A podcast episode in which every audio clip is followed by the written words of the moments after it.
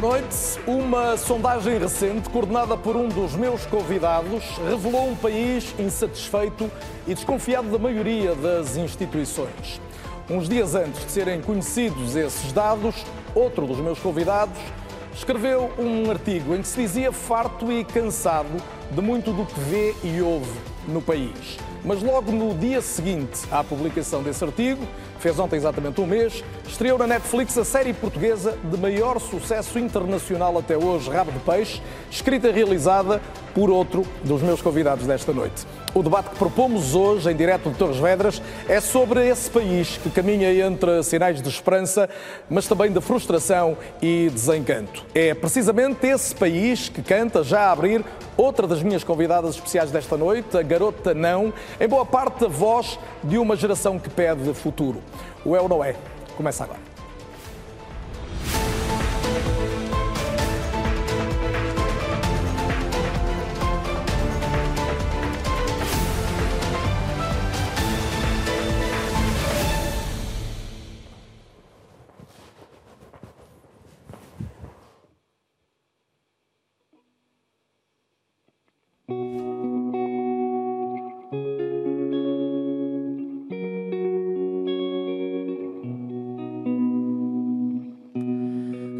O céu em fogo. Há quem diga que estou louco. Nunca me senti tão só. E a dor que mais me mata já não te fazer falta é fazer falta a ninguém. Já nascemos de joelhos, já dobrados pelo meio, ensinados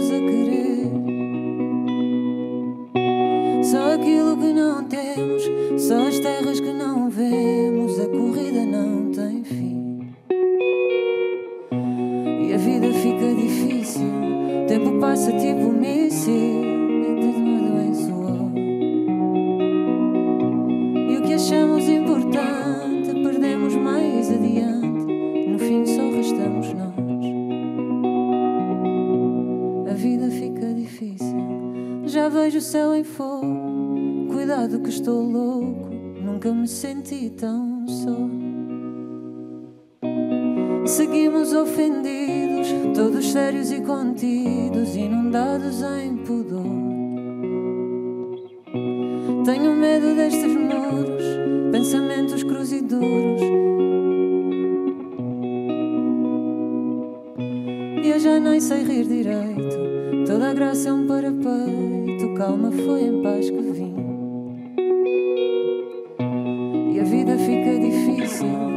Tempo passa tipo um míssil, derramado em suor. E o que achamos importante, perdemos mais adiante, no fim só restamos nós. E a vida fica difícil, o tempo passa tipo um míssil, derramado em suor. E o que achamos importante, perdemos mais adiante, no fim só restamos nós.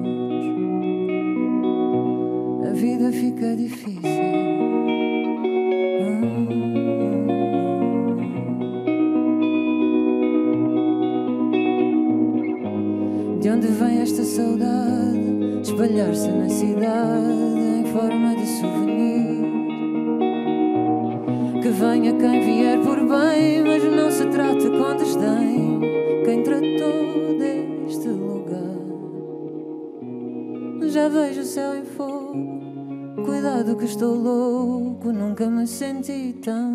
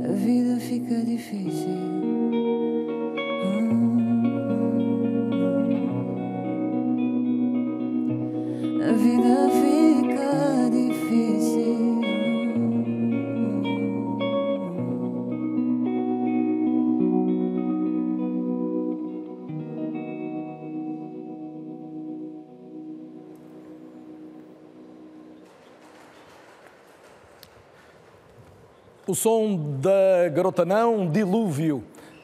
E o que achamos importante, perdemos mais adiante. O que temos de importante, o que podemos ganhar e perder adiante, é um país em debate esta noite, um debate diferente, feito a partir de Torres Vedras, em direto. E em Torres Vedras, porquê? Vale a pena explicar desde já. O El Noé está a acompanhar ao longo deste ano a Odisseia do Teatro Nacional Dona Maria II, uma Odisseia que tem a ver com obras no grande edifício do Teatro em Lisboa, mas que tem sido uma oportunidade para o teatro percorrer o país. Ora, vamos pontuando esse mesmo país. Estivemos em Guimarães no início do ano, estamos agora na região centro, em Torres Vedras, onde há uma série de iniciativas eh, precisamente eh, do âmbito dessa Odisseia a partir já de quinta-feira e estaremos no final do ano também a sul, no caso no Algarve. Mas é hora de dar as boas-vindas aos meus convidados. Muito boa noite e muito bem-vindos. Convidados de áreas bastante diferentes, mas que se predispuseram a discutir então o país que somos e, sobretudo, o país que poderemos ou poderíamos ser. À minha direita, Eduardo Marçal Grilo, engenheiro de formação, apaixonado por História, por desporto, pela educação, antigo Ministro da Educação desde logo, de 95 a 99. Connosco também Sheila Kahn, socióloga, professora e investigadora. Também Augusto Fraga, atualmente mais citado nos média em virtude do grande sucesso de Rabo de Peixe. O Augusto é um dos argumentistas e eh, realizador do, da série que teve um sucesso absolutamente retumbante na plataforma Netflix. Também aqui neste estúdio em Torres Vedras, Pedro Magalhães. Pedro, boa noite e bem-vindo também, investigador do Instituto de Ciências Sociais da Universidade de Lisboa, como sabe, especialista em opinião pública e comportamento eleitoral e coordenador muito recente de uma sondagem de que já vamos falar e que deu conta de, de um grande desencanto uh, dos uh, portugueses. Susana Moreira Marques, jornalista e escritora, bem-vinda também, Susana, boa noite. E ainda Paulo Gomes, a quem podia chamar Paulo Games, porque a vida do, do Paulo é no setor dos videojogos, é gestor, é empresário, eh, é um empresário que tem hoje, está à frente de uma, de uma unidade onde trabalham 150 uh, qualificados uh, um, técnicos na área da, do design de jogos, da, da informática, da tecnologia e, e, que nos vai dar conta dessa experiência que é criar em Portugal uma indústria competitiva numa área que é tão competitiva e, e se lá cada vez mais no futuro dos, dos videojogos. Como disse, agradeço a todos a presença esta noite e a viagem até para, para aqui estarem. Pedro Magalhães, começo por essa sondagem do, do ICS, que é recente para o Expresso, no dia 10. O que se via ali, aquela, aquele desencanto, se calhar é a palavra que engloba, é uma questão conjuntural ou é uma questão que tem a ver muito com já um, um país que queria ter chegado mais longe do que chegou ao fim de 50 anos de democracia? Boa noite, muito obrigado pelo, pelo convite. Eu acho que as duas coisas são importantes. Uh, temos que tentar compor, por, por, difícil que seja, aquilo que é um, um lado de curto prazo e um lado de mais longo prazo, talvez. O curto prazo é fácil de explicar. Portugal passou, passados, passámos todos no último ano por uma coisa pela qual não passávamos há muito tempo, que foi um, um aumento do ritmo do, do crescimento do custo de vida. É? A inflação. A inflação e os preços. Eh, nós passámos muito tempo em que isso era uma coisa que quase nem era importante para nós que trabalhamos estas coisas, para tentarmos explicar comportamento de voto, popularidade, portanto a, a, inflação praticamente não contava. Isso foi uma mudança muito importante e foi um choque muito importante. E eu acho que nós ainda estamos em parte a viver, aliás, ainda estamos com ritmos de crescimento dos preços superiores àqueles que tínhamos, por exemplo, no fim de 2021. O problema não está debelado e, em algumas áreas em particular, está muito longe de estarem debelado. E com as taxas de juros altas também, como ainda ontem o Presidente do BCE anunciava que é para manter. Obviamente. Portanto, eu acho que isso é um elemento que foi, é importante quando apanhamos, no fundo, este diagnóstico, que foi de facto um diagnóstico de desencanto. Aí está associado também, estas coisas contaminam-se um bocadinho umas às outras, um desencanto também com a atuação do Governo. Eh, nós temos hoje em dia em virtude, em parte, da economia, mas em parte também de uma sucessão de casos que todos conhecemos, uma, um descontentamento com a atuação do governo que na parte da economia, nós vemos já, por exemplo, no, na confiança do consumidor, uma ligeira recuperação, na avaliação que as pessoas fazem do estado da economia, uma ligeira recuperação, no governo ainda não. E há aqui uma coisa que é importante e que é quase uma lei de quem estuda estas coisas. Quando as coisas correm mal, do ponto de vista objetivo, eh, as avaliações dos responsáveis políticos é muito afetada. Quando as coisas correm bem, não é tão beneficiada quanto afetada pelos desenvolvimentos negativos. Eu acho que isto é a componente de curto prazo. Mas a desconfiança não é apenas em relação aos políticos, é a principal, é. Né? mas depois estende-se estende de uma forma que nós, se calhar, conseguimos perceber hoje até à Igreja Católica, mas passando pelos média, pela justiça. É? é? Eu diria que a componente de mais longo prazo, eu começaria por falar deste, assim, da, da seguinte forma. Uh, eu tive muitas conversas sobre esta sondagem, mais do que qualquer outra sondagem que tenha feito ultimamente, porque as pessoas vieram ter comigo muitas vezes com um certo ar de surpresa. Como é que é possível que o desencanto seja tanto? E eu gosto sempre de lembrar às pessoas alguns números, que são números, mas são pessoas. Nós vamos agora começar as férias. Há um terço dos portugueses que não têm dinheiro para passar férias fora de casa. Um terço. Uh, tínhamos hoje numa capa de um jornal. Um terço das pessoas que pagam renda pagam mais de 40% do seu, gastam mais de 40% do seu orçamento a pagar a renda. Nós temos 1,7 milhões de portugueses abaixo do limiar da pobreza. Vamos ver, o país está melhor do que era há 20 anos. E o país até está bastante melhor do que era há 10 anos, quando ainda estávamos numa crise muito profunda. Mas a minha reação às pessoas que vêm ter comigo surpresas é tens que sair da bolha. Quer dizer, nós temos todos que sair um bocadinho da bolha. Mas, por outro lado, esses dados que, que trazes são dados estruturais. Esses são, esses são dados um estruturais. estudo idêntico daqui a cinco anos pode revelar algo muito parecido. Vai revelar, espero eu, melhorias, mas vai revelar que, do ponto de vista, e isto é talvez o mais importante de tudo, se quisermos pensar nas respostas que as pessoas dão, eh, a visão que os portugueses têm da democracia, isso nós sabemos dos estudos que fazemos, é uma visão que nos distingue um bocadinho do resto dos europeus, de maneiras muito interessantes. É uma visão em que nós valorizamos muito as liberdades que temos, valorizamos muito eleições livres, liberdade de imprensa, liberdade de associação, mas quando perguntamos às pessoas, então, e a, a redução da pobreza faz parte da democracia? E a diminuição das desigualdades faz parte da democracia? não há nenhum povo europeu que coloque esses aspectos tão alto e tão importantes como elementos do que é um bom governo, uma, E numa um palavra, é também isso que frustra os portugueses em relação à democracia? Eu diria, houve uma reação à sondagem que, confesso, eu tenho que evitar estas reações, porque na minha profissão tenho de ter empatia. Mas algumas pessoas me disseram, eh, os portugueses são uns lamurientos. Quer dizer, estão-se sempre a queixar. É uma reação que me irrita, porque eu acho que há um ângulo completamente diferente. Os portugueses são exigentes. E estão são, mais. São muito exigentes daquilo que esperam. E eu receio que, por muito que seja o progresso, e é real, uh, temos menos desigualdade, menos pobreza do que tínhamos há 20 anos, mas eu receio que esse progresso não seja visto como suficiente e como tendo algo que se, uh, tenha sido capaz de satisfazer as expectativas muito grandes que os portugueses têm dos governos, da governação, das instituições. Eu acho que é por aí, e não tanto na ideia do português que se queixa de tudo e que ela é moriento, nós temos que tentar compreender Sheila Cano, professora, socióloga, eh, traga-nos a sua opinião a este país entre este, este desencanto e esta esperança e estes sinais positivos, mas muito esta questão que, que o Pedro anunciava agora, que é eh, até que ponto há uma expectativa que resulta também de maior escolaridade, de melhor formação dos portugueses e dos mais jovens, haver uma frustração mais próxima, numa, numa porta mais próxima. É? Antes, antes de mais nada, boa noite e muito obrigada por este convite O Pedro estava aqui a, a, partilhar connosco resultados importantes e eu estive atenta também a esta partilha a nível mediático. Uh, aqui acho que é importante gerir bem as emoções do presente. As pessoas, logicamente, respondem às conjunturas atuais. E essas conjunturas são conjunturas extremamente sombrias, cinzentas, que levam, que nos empurram a todos uh, para um sentido de precariedade e para um sentido reduzido futuro. Isso é importante. Mas, por outro lado, uh, quando fazemos uma viagem no tempo ou uma reflexão temporal, temos uma democracia de 50 anos, não é uma brincadeira. E a nossa democracia em si, é preciso relembrar, tem história. Tem momentos difíceis, tem momentos de amargura, tem momentos de vitória, tem momentos de luta. E quando fazemos essa comparação com aquilo que éramos antes, da, antes desta democracia, porque estivemos numa ditadura, e é importante re, uh, também trazer para esta reflexão que as memórias dessa ditadura, os traumas dessa ditadura e de uma certa cultura de subserviência e de obediência ainda se sente, ainda está nos interstícios da nossa sociedade.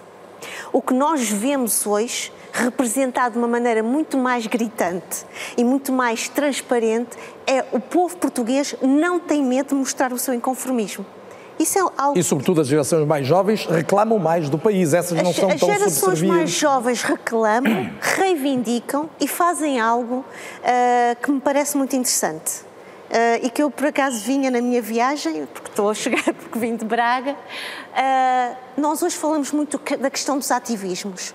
O ativismo veio, de certa maneira, complementar ou compensar a ausência de um civismo que, foi, que se foi perdendo. Que vem um pouco deste desalento, que vem um pouco desta ausência de euforia perante uma realidade que todos nós queremos, logicamente, que seja nomeada uh, sobretudo mediana para todos nós. O que nós vemos hoje é, uh, não querendo ser demasiado pessimista, porque temos aqui alguém que trouxe para todos nós um, um, uma produção tremenda. Eu tive a oportunidade de ver este fim de semana o rap de peixe e realmente, como socióloga, é realmente uma, uma produção tremenda porque mapeia a nossa realidade. Embora ficcionada, muito bem, mas mapeia a nossa realidade. E uma realidade que, de outra, que noutra altura, noutras latitudes temporais, não era trazida para o foco central da nossa Sim. realidade portuguesa. Mas eu vou voltar outra vez à sua questão para não nos perdermos. Eu acho que o presente pesa muito nas nossas decisões, nas nossas emoções e nas nossas percepções. Quando este presente tão sombrio e tão amargo começar a desanuviar um pouco, nós depois vamos e relaciona esse presente amargo com o quê? Eu relaciono este presente amargo com isto, com exatamente com estas conjunturas que nós estamos a viver. E da economia, a... da política? Mas deixe-me dizer uma coisa, também acho que é importante que o que se está a passar na Europa neste momento é uma realidade tremendamente instável e que não nenhum de nós e aqui vou pôr aspas, europeus, ou com toda a diversidade que a Europa tem em si, pensaria que iria ocorrer. Eu acho que esta guerra que está neste momento, todos nós a, a testemunharmos, está a recentrar e a obrigar-nos a repensarmos a nossa narrativa como ocidentais, como europeus e também a Europa no mundo, porque o mundo, o outro sul global, que era um sul remoto, um sul silenciado, também está a vir uh, no, no, encontro deste diálogo pelo mundo e que passa logicamente por Portugal. Hum. Portugal é um, é um país que já não é homogéneo, por mais que tenhamos o problema do racismo sistémico, estrutural, a discriminação, uma série de desigualdades. Mas Portugal não é mais um país homogéneo. E essa heterogeneidade é também uma heterogeneidade em termos de história, em termos de memória, em termos de experiências. Uhum. E que a própria geração atual, como eu estava e agora vou retomar, tem vindo a fazer é, através do ativismo das várias áreas, culturais, sociais, climáticas, têm vindo a complementar, a repor algo que se calhar ficou um pouco eh, desanuviado, penso eu, que é, que é o nosso civismo. E a nossa cidadania tem sido altamente penalizada por todas estas lutas e, digamos, Vamos esta, falar ainda só, só para terminar, estes momentos áridos. Muito bem. Augusto Fraga, bem-vindo também, mais uma vez. Uh, já o disse, um dos autores e o realizador de Rabo de Peixe, a série que quase todos já vimos, e, e, não fomos nós, portugueses apenas, neste caso, a globalização teve este lado positivo, e desde logo este sublinhado, se calhar como um, um, uma luz que abrimos aqui no meio de, alguma, de algum negativismo, que é, de repente, isto ser feito em Portugal e quase por portugueses, não é? A tua equipa, os atores todos, claro que estavam lá muitos dos nossos melhores, mas alguns são fantásticas descobertas, e, de repente conseguirmos exportar numa área tão competitiva como é das séries hoje, um, formato destes. Como é que tu explicas isto? Eu, eu acho que a arte é a medicina da alma, não é? E se calhar nunca tinha relacionado uma coisa com outra, mas se calhar o, essa pausa no fim do dia, que é o que representa ver uma série, um, em que te permite viajar noutros mundos e, e experienciar outras coisas e, e, sonhar, não é? Sonhar com amores e com desamores e com aventuras. Um, eu acho que faz parte da necessidade humana como faz parte da comida e, e o entretenimento também. Digo arte e entretenimento porque são mesmo ou vão juntos, vão da mão. Um, e e sim, Rapto Peixe foi feito por portugueses, escrito por portugueses, pensado, realizado, executado, montado, pós-produzido eh, por portugueses. O que não é uma vantagem por si, mas é um facto. E, não, e... Normalmente olhamos até como uma desvantagem. Não, é? não estamos tão metidos na indústria. Certo, não, eu acho que também veio provar, e talvez podia ter, somos uma geração, também aí já nessa geração, um, que acredita que é possível, e nós, eu acho que todos nós sonhamos com essa América, um, que é um sítio qualquer, ou uma zona qualquer que queremos estar e ser felizes, um, e já, já fomos educados na ideia de, de que podemos exportar-nos, ou seja, que somos para todo o mundo, e da mesma maneira que todo mundo entra na nossa casa, nós podemos ir a todas as casas do mundo. Um, nós acreditávamos nisso e, e, e, simplesmente seguindo esse instinto, um, pensamos rabo de peixe com essa ideia sempre de, de que fosse interessante para quem se sentasse ao fim do dia, depois de um dia de trabalho, desilusões algumas, e que fosse interessante, que fosse um momento de emoção e de partilha na família. E, e há aqui uma dimensão que se calhar tem muito a ver com o debate de hoje, não é? é, é tu fugires quase ao destino traçado em função do lugar onde se nasce, não é? Porque o mundo hoje é mais global, se calhar é mais fácil fugir, não é, não é tão necessário embarcar literalmente e ir à procura de uma América, seja ela qual for. Sim, eu, eu, eu evolui muito porque eu acreditava e fui educado assim na ideia do, do mérito, de quem se esforça e, e dedica uma estratégia adequada, vai conseguir chegar a esse sítio. E ao longo da minha vida, que não foi sempre em Portugal, fui descobrindo que é certo, mas que nem todos partimos da mesma linha. Um, que parece uma coisa bem óbvia, visto agora. Um, ou seja, se, se, corremos uma maratona, nem todos começamos no quilómetro zero. Um, e claramente no audiovisual, nos videojogos, Portugal não começa, começa bem atrás de outras pessoas que têm a sorte de nascer em mercados muito mais fortes, com exemplos, com, com mentores, com, com, com experiência e com mercados abertos que nós não temos. Mas mesmo assim, às vezes acontece naqueles, naquelas imagens dos Jogos Olímpicos que nós ficamos quase com lágrimas nos olhos de alguém que caiu e mesmo assim consegue levantar-se e ainda ganhar a corrida de 10 mil metros. Eu também tenho essa ideia, acho que mesmo vamos tentar.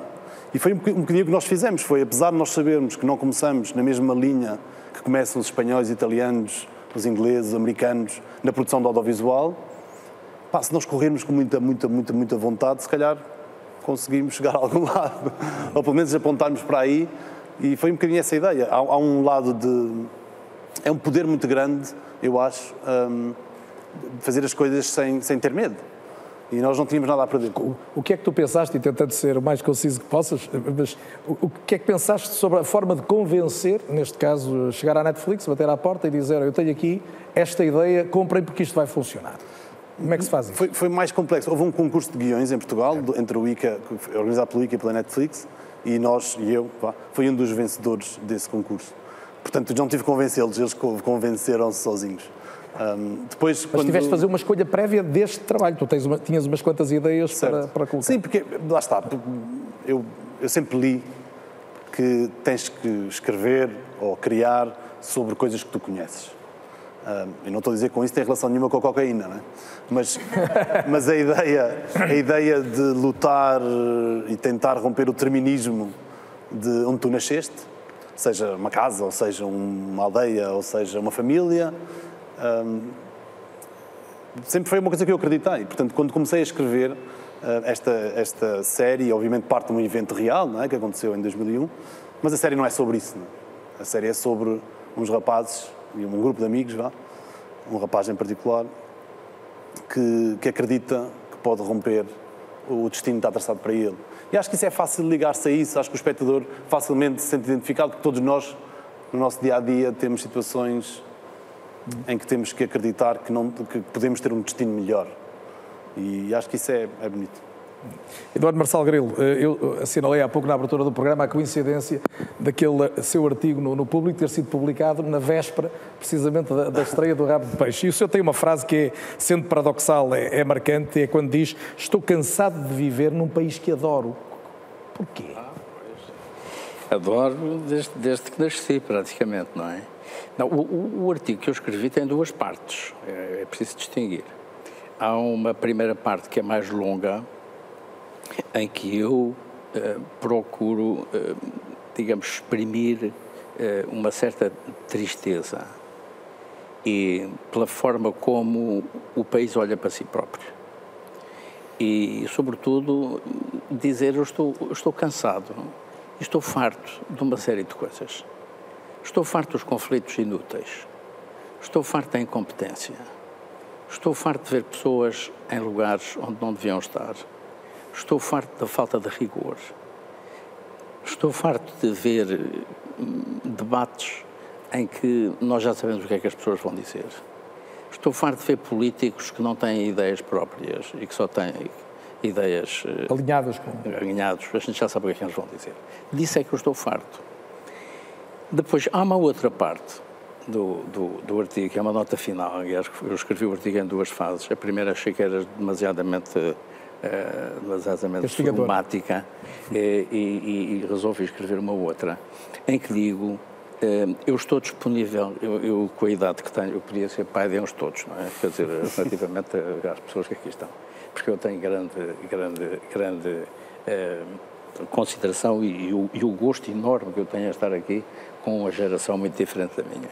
Mas eh, eu estou disponível e tenho uma vontade enorme de poder colaborar, não é colaborar, não é liderar, não quero liderar nada, mas colaborar naquilo que é um conjunto de iniciativas que o país tem.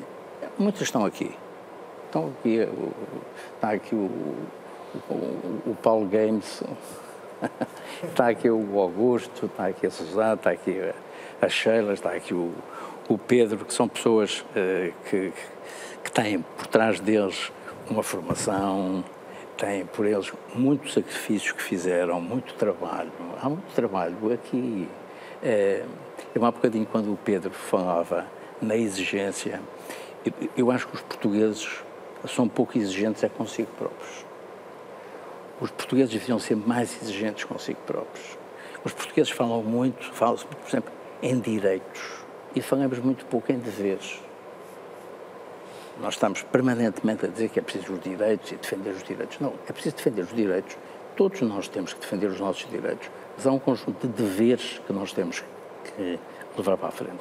E as preocupações que eu tenho, é, o, o, Pedro mostrou isso há bocadinho, quando deu alguns dos dados que apresentou.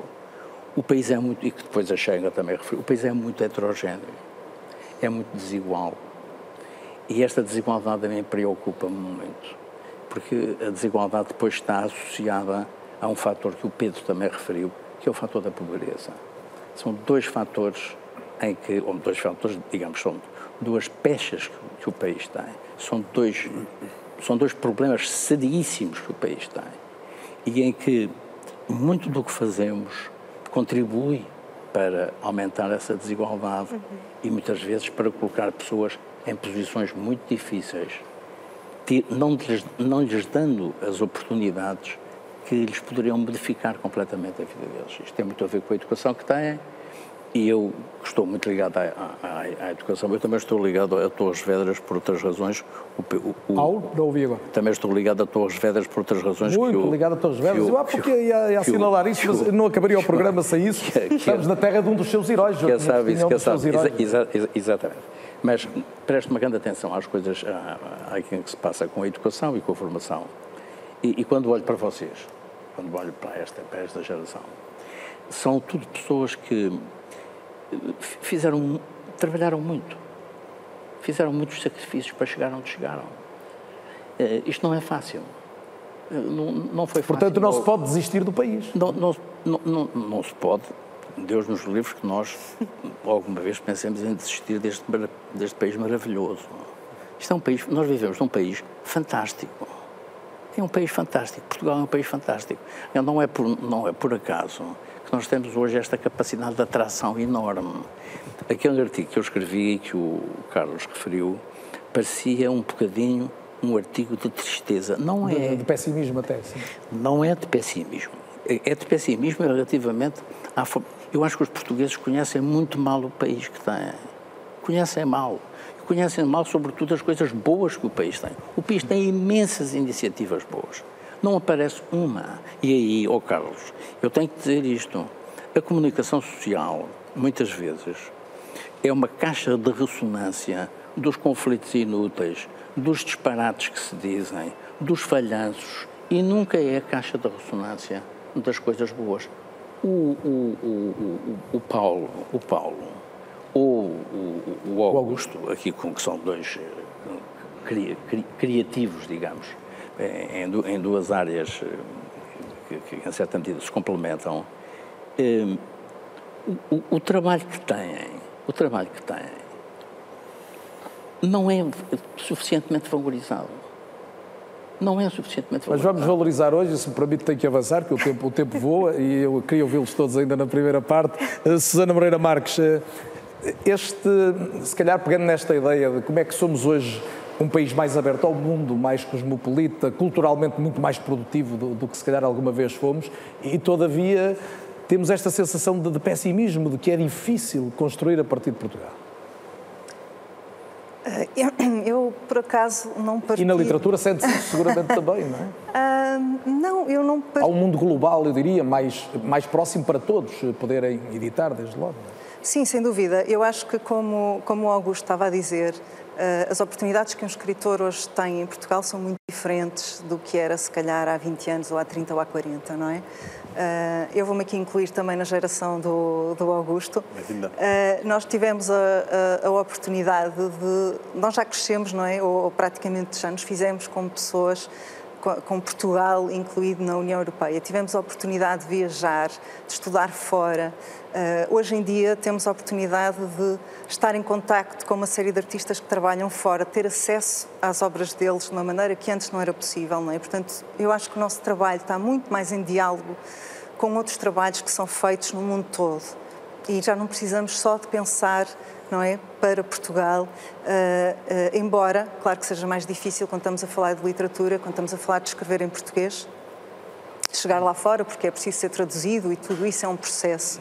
Mas eu também acho curioso uh, ver que muita gente da minha geração também está a querer contar histórias de Portugal e histórias portuguesas, quando nós de facto podíamos estar a escrever sobre Nova Iorque, sobre Londres, e eu acho que houve um momento Uh, em que a literatura, em que houve muitos escritores a fazerem uma literatura mais europeia, uma literatura que não estava tão preocupada com as nossas histórias, não é? E as nossas histórias então, podem vender e são fundamentais, não é? Eu, mais importante do que vender, eu acho que sim, porque eu acho que no estrangeiro eles querem saber Vender mais... no sentido de haver interesse por elas, não no sentido... Sim, acho que há interesse porque, uh, uh, porque na verdade, para escrever sobre Londres e Nova Iorque, já há os americanos, já há, já há os ingleses e já há muitos outros países, não é? muitas outras nacionalidades a poder fazê-lo. Uh, e realmente, para falarmos sobre Portugal, para falarmos de coisas específicas que nós temos no nosso país, e nós temos narrativas incríveis, não é? Só nós é que o podemos fazer, só nós é que podemos contar as nossas histórias. E eu acho que isso é muito importante. E da mesma maneira que, que o Augusto estava a falar, que foi importante para ele pegar uh, nesta história de rabo de peixe, porque era aquilo que ele, que ele conhecia, uh, eu também tenho tentado procurar contar histórias que são histórias uh, portuguesas, histórias, porque são essas histórias que, que nos ajudam a pensar quem é que nós somos, não é? Uh, e há pouco o Augusto disse uh, que escrevia sobre aquilo que melhor conhecia, e eu acho que também é isso, não é? Eu também quero escrever sobre aquilo que eu conheço, mas de certa forma eu também procuro conhecer melhor aquilo que supostamente já conheço. Não é? Uh, e, e, o meu último livro é uma viagem uh, em Portugal, que parte de uma viagem feita pela Maria Lamas no final dos anos 40. Uh, ah, e no fundo é uma tentativa de eu também perceber que país é este, não é? Que e eu é prometo é que daqui a pouco vamos falar do país que somos, sobretudo, mais na perspectiva de olhar para a frente, mas Paulo Gomes, bem-vindo também. Uh, eu, eu conheci o trabalho do Paulo há, há não muito tempo com, com mais pormenor. O Paulo produz a partir de Vila Nova de Gaia jogos de vídeo para o mundo inteiro, emprega, como eu disse há pouco, 150 uh, eh, trabalhadores qualificados, portanto, gente de, de todo de, de, formação superior. E, e Paulo, se calhar a pergunta mais genérica é esta: é, é possível, afinal, ter uma carreira em Portugal, não só construir um projeto como esse, mas como fazer carreira, trabalhar numa empresa com boas condições de remuneração, ou é um oásis? Antes de mais nada, muito obrigado pelo, pelo convite e um, é, eu, eu, confesso, e peço desculpa de, de, de, se calhar contrariar um bocadinho as tendências, um, eu a dada altura em algumas conversas, nomeadamente até da própria explicação do, do próprio, uh, do próprio estudo, uh, fiquei a pensar que se calhar uh, existe mais do que um Portugal, ou então estamos no multiverse, como existe no, no Homem-Aranha, e o meu universo não é igual ao teu universo, ou igual a outros universos. Talvez porque quem desenvolve videojogos, que é o meu caso, há mais de 20 anos, está tão imerso na, na, na paixão de, de, da criação e de desenvolvimento e de, e de, conseguir atingir as metas e cada projeto demora cerca de três anos e envolve uma, uma pluridisciplinaridade de pessoas que vão desde os atores aos programadores, aos artistas e por aí fora uh, e, e, tudo isto mais, se calhar é tão, tão, tão envolvente que, que não nos apercebemos de algumas coisas. De todo modo, um, a realidade é esta, é que uh, qualquer pessoa que gosta desta área, da área dos videojogos, da produção, estamos a falar de produção de videojogos, uma coisa é como leitura ou como espectador, há a questão de, de, do jogador e há, por outro lado, a parte do, de, de, de, quem faz a criação técnica e artística dos videojogos. Um, se no meu tempo, se nos anos 90, se no início do século XXI uh, Uh, havia muita dificuldade, e eu passei por elas, eu passei uh, várias amarguras por isso, em, em conseguir em Portugal fazer jogos AA, AAA, ou seja, jogos AA, AAA quer dizer a qualidade do jogo, ou seja, do investimento à, à qualidade. Imagina-se que o AAA são os, os Exato, é? exatamente, são os topos de, de qualidade. Uh, se isso uh, não era possível, não havia conhecimento, não havia uh, número de recursos humanos, não havia investimento para isso, isso já não é verdade. Portanto, na última década, esse cenário foi alterado. E foi alterado por via que da formação académica? Da, foi alterado por via da nossa própria força de vontade e ultrapassamos isto. E, portanto, isto eh, eu, eu relembro, não, não quero, uh, contando aqui várias histórias, eu, eu, eu, dou aulas na universidade há muitos anos, na área da multimédia, portanto, exatamente na programação de videojogos, uh, e uh, faço parte, naquela altura em que fizemos a mudança, um, recordo-se dos anos em que fizemos a mudança até para, para, para, para a estrutura de Bolonha, em termos de, de, de, de estrutura dos cursos, um, e faço parte de uma equipa que fez todo o esforço para que aparecessem cursos de jogos digitais, cursos que levassem a programação também para a programação da computação gráfica, cursos que levassem, ou algumas especializações, que levassem para a exploração de, de, de, design interativo, ou seja, áreas que não estavam ainda exploradas. Aquilo que era, que era explorado e que estava muito bem desenvolvido até à data, e nós felizmente começamos bem, é, tínhamos já uma boa quantidade de programadores, já tínhamos uma boa face de, de, engenharia informática uh, cá, mas não tínhamos orientado para a multimédia interativa. Esse, todo esse trabalho foi um trabalho de desenvolvimento árduo. Hoje em dia não. E é desenvolvido Hoje... na empresa a partir de gente com mais formação académica, é isso? Exatamente. Mas o, que eu quero, o que eu quero dizer é que uh, uh, uh, neste momento temos cursos bem qualificados, temos boas, boas formações em todo o país, nós recebemos gente de, dos, dos, vários cursos, criamos inclusive uma layer um, que é a Cyber Academy, que é uma academia que basicamente não substitui a, própria, a própria academia, mas complementa, faz a ponte ou seja, em que vai integrando cada vez mais uh, os jovens para ficarem qualificados na, na, na, na programação e no desenvolvimento de videojogos, e portanto isso foi-se integrando. Portanto, hoje em dia, uh, quem, eu, eu, compreendo perfeitamente quem, quem tem, ainda tem o sonho e a ansiedade de eventualmente, ah, eu quero ir trabalhar para a Inglaterra, ou quero trabalhar para, para a França, ou para esta empresa na Polónia, ou para fora. Perfeitamente, muitas vezes até porque se identificam com aquele videojogo ou com aquela produção. Mas concretamente nessa área é possível uma carreira Mas, do ponto de vista, do ponto de vista genericamente falando, do ponto de vista dos videojogos e as pessoas quererem desenvolver em Portugal, quer seja por iniciativa própria, em termos do, do chamado indie game, quer seja por uh, empregabilidade em empresas como a nossa, hoje é possível, não é, não a é maior parte dos 150 trabalhadores é, são portugueses? Uh, nos 150 uh, funcionários que nós temos, cerca de 55% são portugueses. Estamos a falar de um universo que vai de 15 a 17 países diferentes, nacionalidades diferentes. O que quer dizer que todas as outras pessoas, ou seja, estamos aqui a falar um, de, de, cerca de 80 pessoas portuguesas e os restantes são internacionais, são todas as pessoas com as suas famílias que vieram do estrangeiro, é, é. De, de 15 diferentes nacionalidades, da Índia, do Brasil, da Rússia, da Ucrânia, da, da Inglaterra, dos Estados Unidos, etc. Portanto, houve uma mobilização para Portugal. Não foi, não foi num, num, contexto que hoje em dia é muito habitual, que se diz, ah, nós precisamos de, de ter recursos humanos e, portanto, remotamente fazemos. Isso não serviu ao nosso propósito, porque durante a, a, a década que, que, que, passamos, e sobretudo, um, sobretudo as duas décadas, mas a última década com mais intensidade, tivemos um problema que é, se eles trabalhassem remotamente, os séniores que nós contratamos de fora, como é que nós poderíamos interligá-los com os júniores que, acabavam de sair É uma, uma bela interrogação retórica, é que é um pretexto então, para eu que fizer um esforço ar, Paulo, para os trazer. Uma reportagem que conta precisamente, faz precisamente esse, esse paralelo entre os portugueses que sentem muitas vezes necessidade de partir, mas uns quantos estrangeiros e alguns bastante destacados, desde logo das áreas eh, das artes, Weiwei e Philip Stark, são, são nomes óbvios, que decidiram viver em Portugal. A região de Lisboa é particularmente atrativa, sobretudo para as pessoas ligadas às artes. Anotam numa reportagem da jornalista Ana Luísa Alves o aumento do custo de vida, também esses estrangeiros com um nível de vida razoável, o aumento do custo de vida na zona da capital portuguesa, mesmo assim mais barato do que noutras cidades europeias.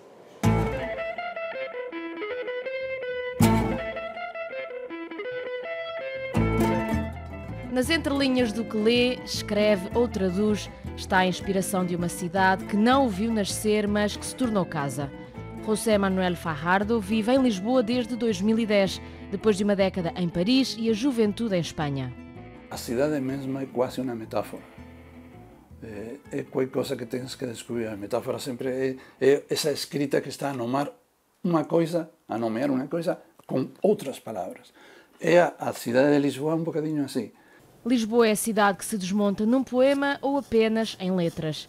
Ozge Topço, artista turca, junta a realidade 3D e a olaria. Vive na capital portuguesa há cinco anos e é no ateliê que alugou perto do Martim Muniz que está a criar um alfabeto com base em instrumentos ancestrais de música. When I visited Marrakesh last time, uh, I was really obsessed with sort of uh, local um, craftsmen, um, um, ceramic bottles and I am now playing around with the idea of the bottles looking like uh, ancient letters and then I am using the method of uh, ancient flutes, ancient vessels. Dizem que não há luz como a de Lisboa e que todos os recantos da cidade são fonte de inspiração. Foi a crise de 2008 que obrigou o tradutor a abandonar Paris e a reescrever os planos que tinha para a vida. a Carla, a miña compañera e eu, viñamos eh, moitas veces para visitar. Cada vez que viñamos dicíamos a mesma coisa, mas que cidade linda, eh, a luz, as, a, o tempo da cidade, que é un tempo que non é un tempo histérico. Era máis económica, isto é moito importante, sobre todo nunha época de crisis, máis económica para os que estábamos fora de, de Portugal. E Osge também não veio sozinha. Depois de concluir os estudos de arte em Berlim, mudou-se para Lisboa com o namorado. Now you might have seen from my previous work I was showing with the virtual reality headsets.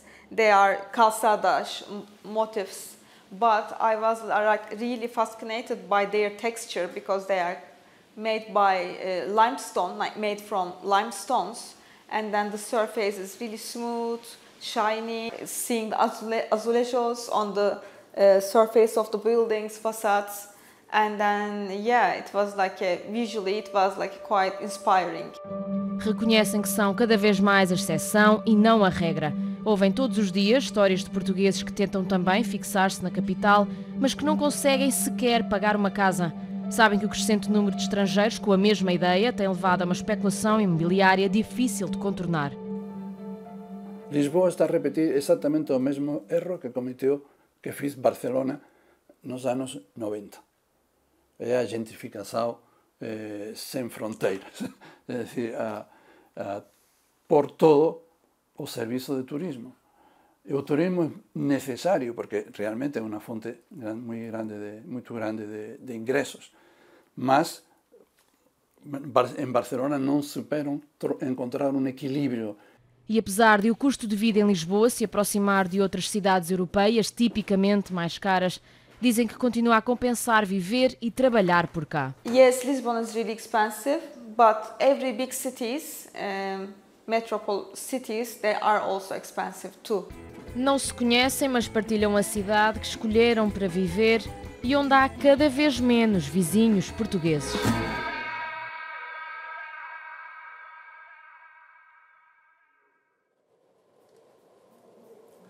Segue-se uma curta pausa. Na segunda parte, olhamos o futuro. Que país queremos construir verdadeiramente? O que é que é preciso mudar hoje para colher dentro de meia dúzia de anos? A pergunta fica feita, as respostas logo a seguir ao intervalo. Já.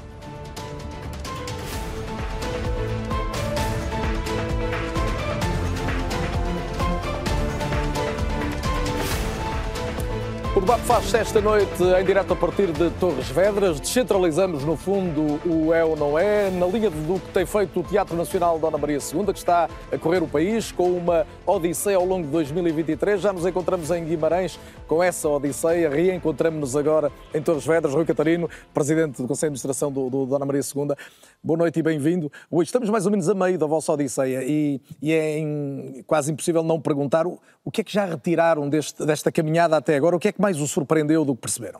Boa noite, Carlos, obrigado. É um prazer é estar aqui no âmbito desta parceria entre a RTP e o Teatro Nacional da Dona Maria II, no âmbito da Odisseia Nacional, que é de facto um projeto de coesão territorial através da cultura um, e que, estando a meio, portanto, estamos agora a terminar a região centro, avançaremos para os Açores no próximo mês e depois Madeira, Alentejo e Algarve, um, retiramos desde já um, isto de que, tenha, de que se tinha vindo a falar agora na primeira parte do programa, ou seja, de uma enorme heterogeneidade que existe no território, naquilo que são as possibilidades de uh, participação e fruição cultural por parte das populações um, e que se traduzem em índices que, de facto, ao nível nacional sabemos que são muito baixos, os estudos dizem uh, que, que, que, há uma muito baixa participação cultural, mas que quando saímos da faixa costeira do ainda país. Ainda é mais difícil. Ainda é mais difícil, ou seja, a oferta cultural. Portanto, o país dual existe mesmo na cultura também litoral muito diferente do interior. Sem dúvida alguma. Ou seja, uh, uh, num território que é muito heterogéneo, ou seja, não há um interior, há vários interiores com problemas diversificados.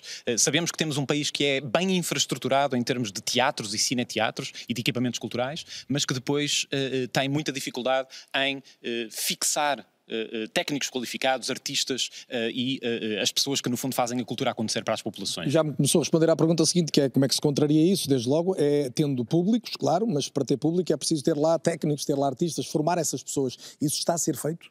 Eh, uma das dimensões da Odisseia Nacional é precisamente a dimensão da formação, ou seja, nós, eh, eh, em parceria com a Direção-Geral das Artes, criámos um programa intenso de formação por todo o território, nas múltiplas áreas que são necessárias para o desenvolvimento da capacidade das equipas dos teatros municipais, fundamentalmente dos teatros municipais, mas também de outros agentes culturais, como forma de complementar algum déficit de qualificações que ainda existe. No entanto, estas dimensões não são por si só suficientes, ou seja, a intervenção que o Teatro Nacional este ano tem, trabalhando com 30% dos municípios do país, 90 93 em 308, é uh, permite-nos não só uh, uh, garantir um maior acesso e uma maior participação cultural, porque não é só o acesso do ponto de vista de ser espectador, é também participar em atividade cultural, uhum. que é extraordinariamente importante. Aliás, esta semana saiu um estudo da Comissão Europeia que vem, uma vez mais, comprovar a correlação que existe positiva entre os índices de participação cultural e os índices de engajamento cívico, de percentagem de voto das pessoas, de voluntariado e, portanto, a dimensão cívica que é criada pela, pela participação cultural é extraordinariamente importante para a coesão social e territorial. É relevante aqui em Torres Vedras, vai haver uma série de atividades a partir de, de quinta-feira, mas eu gostava ainda de lhe perguntar mais isto, o nosso tempo obviamente não é elástico, mas, mas esta questão me parece muito importante. Uh, estamos a meio do caminho, mas já se pode dizer que a programação do Dona Maria no próximo ano será diferente em virtude desta experiência? O Dona Maria todo será diferente em virtude desta experiência. Um, no próximo ano ainda vamos ter o teatro no Rocio fechado para obras, e isso também, de certa forma, é o que viabiliza esta Odisseia Nacional que estamos a decorrer. Esperamos abri-lo no final de 2014 e estamos certos 24, que. 24. Eh, perdão, de 24. E estamos certos que se sabíamos que íamos trazer um bocadinho de mudança a cada um destes territórios, temos agora a certeza que o que vai mudar mais é de facto o Teatro Nacional da Ana Maria II, que precisa de ser um teatro muito mais nacional do que tem sido e que esta Odisseia Nacional vai consubstanciar isso para a, a missão futura do teatro. Ou seja, só se é um teatro nacional quando de facto tem uma presença no território muito maior para combater estas assimetrias que existem. Por isso haveremos de nos encontrar muito provavelmente ainda a sul no final da Odisseia deste ano. Rui Catarino, muito obrigado pela presença esta noite no É ou Não É. Estamos a discutir o país, o que o país pode ser, as necessidades que tem, desde logo a capacidade de atrair também investimento. Ora, vamos dar mais um exemplo de algo que porventura surpreende. Surpreende um investimento eh, que vai acontecer ou já está a acontecer num parque tecnológico em Gondomar por parte de uma multinacional holandesa. Já foram contratados 200 profissionais. Até ao final, um investimento de 15 milhões há de permitir a contratação de mais de mil trabalhadores qualificados. Um dos parceiros fundamentais desse projeto e, e, obviamente, também um dos melhores clientes mais importantes desse projeto é uma marca absolutamente consagrada internacionalmente como a Hugo Boss. Vamos conhecer num trabalho da jornalista Paula Martins da Silva. Eu percebo o privilégio que tenho neste momento de estar a trabalhar uh, na cidade onde eu cresci, uh, poder uh, desenvolver a minha família aqui, portanto, criar os meus filhos junto dos avós entendo que isso é um privilégio que tenho por estar a trabalhar na área em que estou, na área de e-commerce, tecnologia e, e dados. O que mais me aliciou foi o facto de poder regressar ao Porto, poder regressar à minha cidade e trabalhar num projeto tão grande, um projeto internacional como é este também ETIS, e poder trabalhar com clientes internacionais na área da, da fashion, que é a minha área de, de não de formação, mas a área em que eu sempre trabalhei, a área em que eu sempre tive ligado. Raquel Ferreira já trabalhou no Brasil, Rui Ascensão acaba de trocar Barcelona por Portugal. Fazem parte dos mais de 200 funcionários do Metis Campos de Gondomar.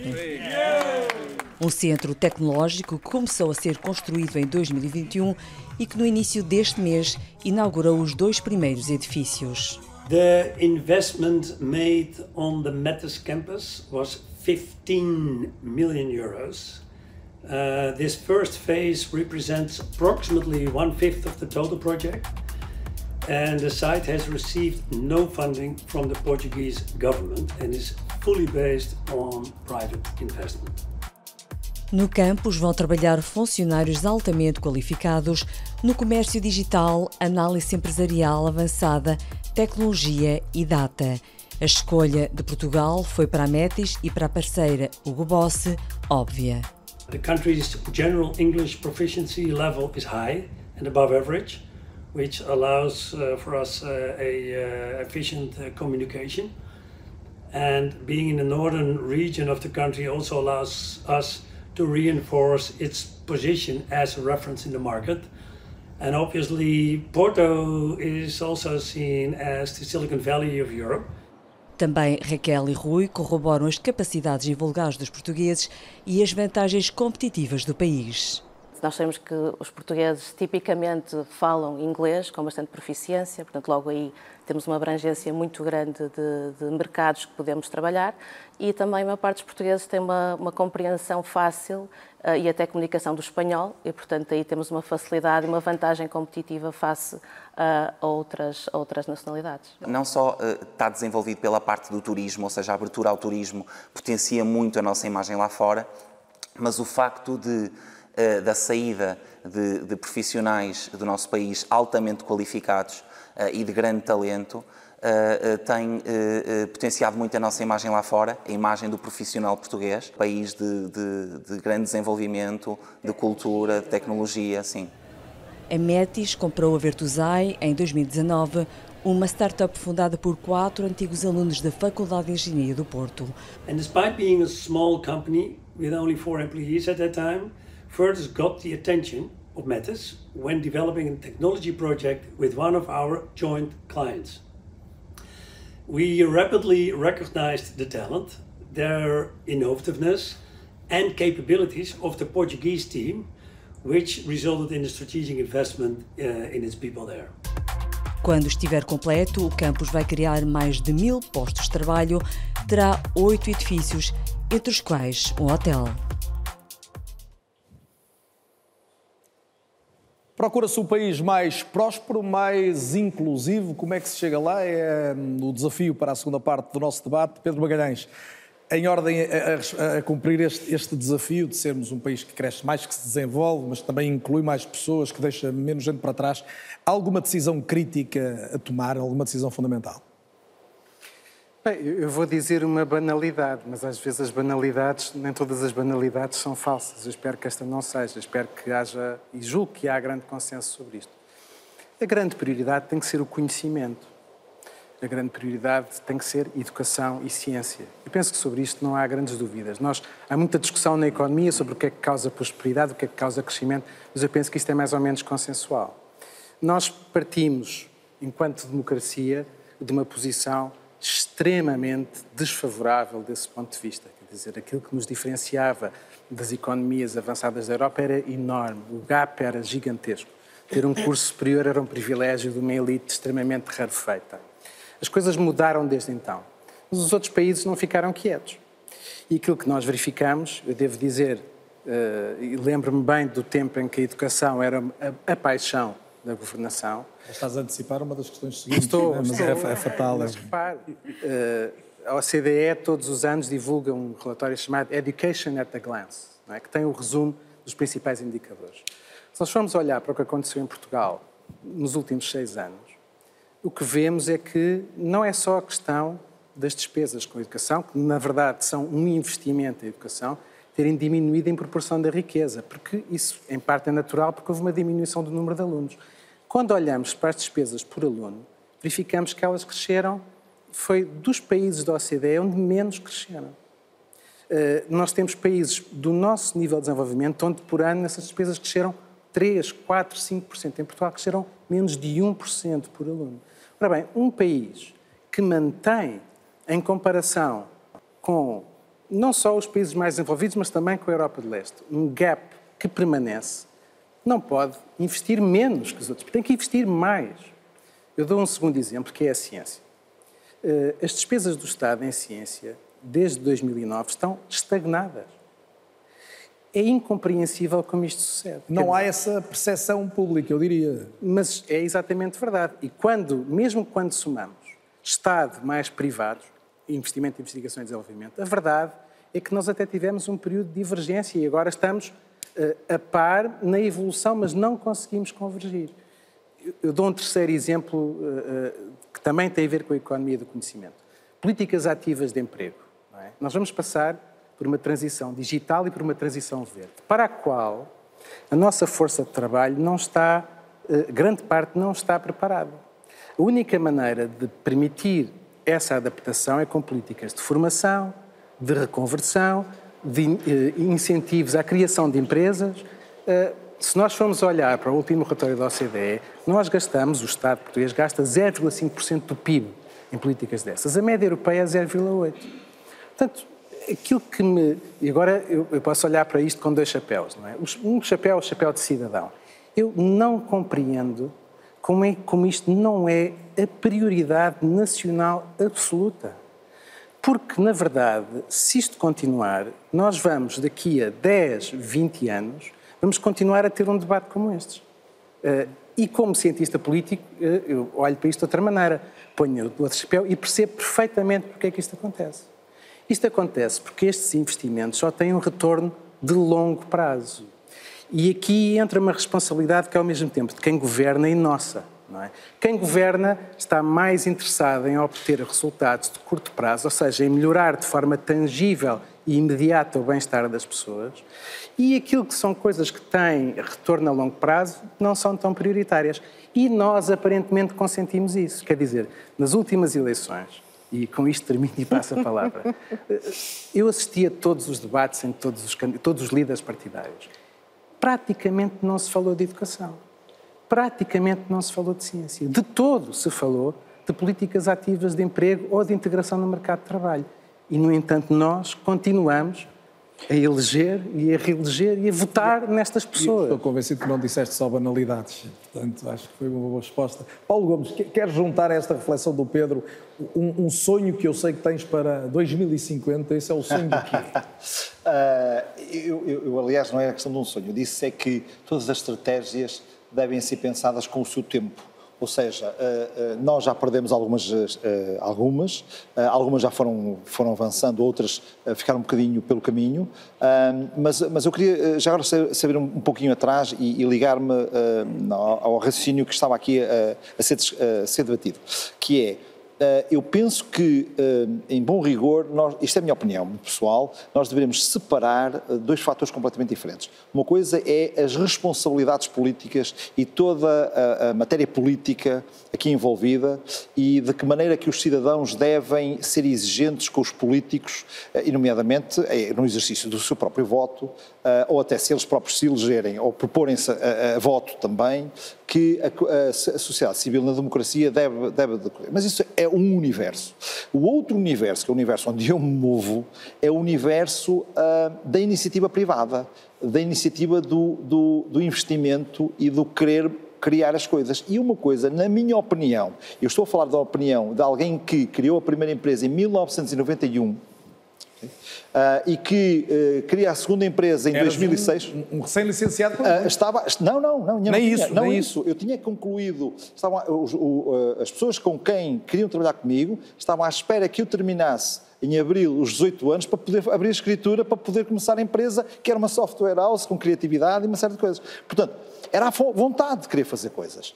E isso, e, e, e não aconteceu nos anos, depois durante os anos 90, não aconteceu a possibilidade de desenvolver videojogos, aconteceu outras possibilidades, uh, fizeram-se outras coisas, e depois houve, a, a, carga novamente a partir de 2002, 2003, e em 2006 eu consegui, com uma outra empresa, uh, juntamente com outros investidores, lançar uh, efetivamente aquilo que foram um, 20 anos, uh, foi de 2004, agora vai ser 2024 em breve, aquilo que eu considero que foram 20 anos de videojogos exclusivamente da minha parte dedicados a isso. E permitiu-te concluir o quê em relação à iniciativa privada? O que, eu, o que eu queria dizer com isto era concluir o seguinte: isto não, eh, todo este percurso não teve a ver com nenhuma iniciativa governamental não houve nenhuma iniciativa política, ou eu não estive à espera de nenhuma iniciativa política para alavancar isso. Eu não estive à espera, nem eu, nem nenhuma dos, dos empresários que eu conheço nesta, nesta, nesta área, esteve à espera que, que surgisse um, um financiamento, uma, um apoio específico para poder o fazer. Até porque nessa altura nem sequer existia indústria. O que eu acho é que, uh, efetivamente, tem de ser criado cada vez mais uma ideia positiva do nosso país. Porque eu tenho uma ideia muito positiva. Eu, eu, amo o meu país e tenho uma imagem muito positiva. E porquê que eu tenho uma imagem muito positiva? Porque eu negocio todos, eu não diria todos os dias, mas todos os meses negocio e viajo, etc. Por todo, por, um pouco por todo o mundo. Eu vou a vários países da Europa, uh, vou a São Francisco todos os anos, uh, vou, a, a, várias, a várias partes do mundo e a conclusão que eu chego é que eu adoro quando regresso a Portugal. E não regresso a Portugal porque... porque mas não, não faltam políticas públicas não, na linha do que dizia o Pedro que favoreçam que mais ah, gente agora, esteja em não, condições isso é outra de... situação. Ou seja, e nós temos, uh, e, e nós temos hoje em dia, às vezes também é um outro problema que nós temos é a memória curta. E eu, ao longo destes 20 anos, 30 anos de carreira, mas 20 anos de videojogos exclusivamente, uh, uh, tive muitas dificuldades. Passei por pandemias, passei, passei por crises económicas, uh, como, como, foi a Troika, passei por imensos problemas, contratos, inclusive com a RTP, que foram cancelados, não foram cancelados, foram suspensos na altura quando a RTP2 com, com séries de animação. E, e, portanto, o que nós tínhamos que fazer é andar para a frente e, e, e reinventar-nos e levantar-nos e, pensarmos de outra forma. O que eu quero dizer é Paulo. É que a iniciativa privada tem que pensar nesse sentido, não pode estar à espera na dinâmica política que, que se tenta apenas uh, rever de quatro em quatro anos. Nós temos uma vida muito mais longa do que isso. Agora, o que é que nós procuramos nos políticos? Uh, muitas das coisas que nós falamos aqui já se discutiu há 30 anos atrás, aliás, eu trago aqui o, o, o do Porter sobre isso, mas só para, só para concluir um bocadinho esta questão. Uh, o que nós necessitamos são medidas que realmente sejam competitivas com outras nações. Uma se falou, obviamente, a questão da educação é, é, é, de continuar. Atenção que eu acho que temos, um, eu sou professor universitário e eu, eu, acho que temos um bom, um bom, uma boa oferta formativa, embora temos que, que apostar muito mais do que, do que, ela, mas estamos, está bem lançada. Uh, o que eu quero dizer é que o, o, que é essencial é que hajam algumas iniciativas, nomeadamente, que existem lá fora. Iniciativas, por exemplo, para alavancar verbas de, de stock market das próprias eh, startups e das empresas em, em crescimento, eh, iniciativas como o tax credits, que é retorno a, todo aquele investimento que nós fazemos, ou uma parte do investimento que fazemos nas pessoas, na formação, na investigação, etc. Coisas que acontecem no Canadá. Muito bem, na... são exemplos são exemplos já, Paulo, deixa-me ouvir que, mais já estão provados, já estão provados que funcionam. Marcelo Grilo, sei que há pouco já estava com vontade de colocar uma ou duas notas, mas já foi aqui citada a questão da paixão pela educação. O senhor acabou por corporizar isto, já lá vão uns anos, também vamos todos fazendo anos, não é? E, e lembramos-nos dessa paixão de, de, António Guterres, que o senhor corporizou como, como, Ministro da Educação. O país precisa de, um, de retomar essa paixão? A educação é a base, praticamente, de tudo. O, o Pedro referia o problema do, do, conhecimento, da ciência, da investigação, como, como é que como é que esse, como é que o conhecimento progride? O conhecimento progride através do trabalho do trabalho que se faz na investigação, que se faz nas universidades, que se faz nos laboratórios de investigação e que se faz um pouco, hoje já mais do que se fazia antigamente, nas próprias empresas. E eu, eu julguei que há, há duas ou três condições de base que são absolutamente essenciais para que o país possa arrancar, ou melhor, para que o país possa dar um, dar um salto. Eh, eu diria, o primeiro aspecto que me parece importante é o seguinte: é preciso diminuir o nível de conflito que o país tem. O país tem país vive em conflitos permanentes. E a maior parte dos conflitos são conflitos completamente inúteis. Nós não somos capazes de distinguir o essencial do acessório. O Pedro referia o conhecimento como essencial. O conhecimento é a base hoje do desenvolvimento. A base do crescimento económico. O crescimento económico faz-se não é no Estado. O crescimento económico faz-se na iniciativa privada. É a iniciativa privada que é responsável. Foi a iniciativa privada, aliás, que nos deu a oportunidade de ter o crescimento económico que tivemos nos últimos tempos. É a iniciativa privada, não tem nada a ver com o Estado. Há aqui umas questões ideológicas, temos que ser pragmáticos, temos que ser pragmáticos, temos que abandonar muito uh, alguns, alguns, algumas decisões ou não decisões que são tomadas por razões ideológicas. Se me é permitido... Mas estamos a caminhar mais no sentido de as abandonar ou de as... Eu, eu, eu, eu, eu, eu, eu, eu acho que eu, há muitos anos que eu defendo aquilo que vou dizer e vou dizê-lo com o à vontade com que sempre o disse e o escrevi. O país só progride, só é capaz de progredir se fizer as reformas necessárias acordadas entre os dois grandes partidos, o PS e o PSD. É a única maneira de contrariar os extremismos e de contrariar as ideias muito ideológicas. E tem que se entender, não é fazer o centrão, não é fazer um governo do, do, do pela central, é entenderem-se sobre questões absolutamente essenciais o Pedro, que sabe isto muito melhor do que eu, a questão da lei eleitoral é absolutamente essencial. A questão relativa à rede ferroviária é essencial. A questão da água é absolutamente essencial. O sistema de saúde é essencial. O sistema de justiça é essencial. Estas questões têm que ser postas em cima da mesa e trabalhadas por quem sabe. Porque eu estive aqui a ouvir estes, estes, estes cinco jovens vou-lhe chamar jovem, não, não lhe vou-lhe chamar uma coisa, eu costumo chamar miúdos, tudo que seja abaixo dos 55 anos, trato tudo por miúdos, porque é a idade dos meus filhos. E, mas estes cinco, estas cinco pessoas que estiveram aqui a falar, que estão aqui a falar, são pessoas que estão a falar do que sabem.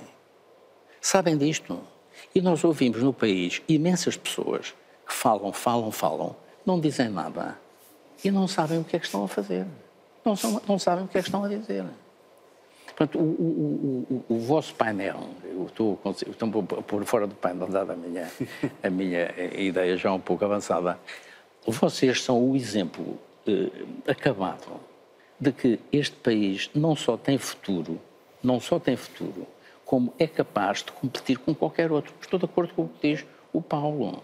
É perfeitamente possível, é perfeitamente possível, em praticamente todos os sectores em que nós temos capacidade e em que temos recursos, recursos, sobretudo humanos.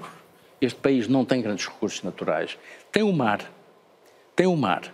O mar é uma, é uma, é uma área de uma importância enorme, estratégica, não só por a riqueza que tem, mas pelo sentido estratégico e geoestratégico que tem, e como uh, fonte de energia. É, é, é, é, por exemplo, são as eólicas no mar que nos vão dar a energia necessária Por muito para que vão poder... ser controversas também a colocação de algumas é, delas. É, é, é, controverso, mas é preciso decidir. Oh, oh, oh, oh Carlos, o, o problema das questões a gente diz, é uma questão muito controversa. As questões são todas controversas. É preciso, a certa altura, é decidir. E a política existe é para isso. É, para é preciso, é preciso decidir. E relativamente ao que o Pedro dizia, que é os governos têm quatro anos e os quatro anos querem fazer. Eu estive no governo peço desculpa dizer isto, eh, já há muitos anos, entre 95 e 99. E preocupei-me sobretudo com uma área em que os resultados apareceram 15 anos depois, que foi a educação pré-escolar. Que, é uma coisa, que é uma coisa, era uma coisa absolutamente essencial que o país não, não, não tinha. Quem quiser, a democracia é o. Nós temos que defender a democracia ao transe, porque os riscos que a democracia hoje corre não aqui, em Portugal, em todo o mundo. Uh, Mais estou, do que estou a olhar para, estou a olhar para a Sheila. A democracia corre riscos gravíssimos e nós temos que a defender, mas defende-se é protegendo as pessoas. Porque as pessoas precisam de resolver os seus, precisam de ver resolvidos os seus problemas. E os problemas são resolvidos criando riqueza, criando riqueza da iniciativa privada e com um Estado que tem a capacidade para oferecer às pessoas não apenas a educação, a formação, o conhecimento, a ciência, a investigação, etc., mas também as condições para que eles próprios, próprios possam funcionar. Um sistema fiscal, um sistema bancário, um sistema, um sistema robusto E criar uma coisa, peço desculpa, vou, vou, vou, terminar com isto. Nós precisamos de encontrar, nós temos uma crise grave de instituições. Nós precisamos de instituições robustas que sejam capazes de fazer a concertação social, que sejam capazes de estabelecer as pontes que, que, que, que o país está. O país está um pouco a partir. Por exemplo, a, a mim faz-me imensa impressão, e digo isto com pena, por exemplo, ver o extremar de posições entre os, os, os, os, agentes do Partido Socialista e do Partido Social Democrata, que são dois partidos que quase que se sobrepõem do ponto de vista ideológico, e vê-los extremar as suas posições. Em que outro dia houve um, já não sei quem foi, que chamou ao outro, disse que o outro era comunista. E eu disse, meu Deus, em que país, em que país é que eu vivo? Sheila Khan, deixe-me pedir aqui o contributo da Sheila. Eu estou com vários pensamentos Eu estava a imaginar tempo. isso. Desde logo o papel do conhecimento e da ciência é algo que, que eu sei que lhe diz bastante, uh... mas também este, este país que nós queremos mais próspero, mas ao mesmo tempo solidário, ou seja, capaz de não se esquecer dos dos mais desfavorecidos, dos que têm menos. Como é que se consegue este equilíbrio? Oh, oh, Sheila, não tem que ter respeito pela minha idade, pode dizer o que quiser. Tá? Eu já lhe disse que é um jovem com muita mais sabedoria e experiência do que nós todos aqui presentes, portanto, muito obrigado, está tudo muito bem, obrigado. É um grande elogio que faz, muito obrigado. Uh, em primeiro lugar, eu acho que ir ao encontro daquilo que estamos aqui a debater, que país é que nós queremos e estamos a construir. E queremos construir.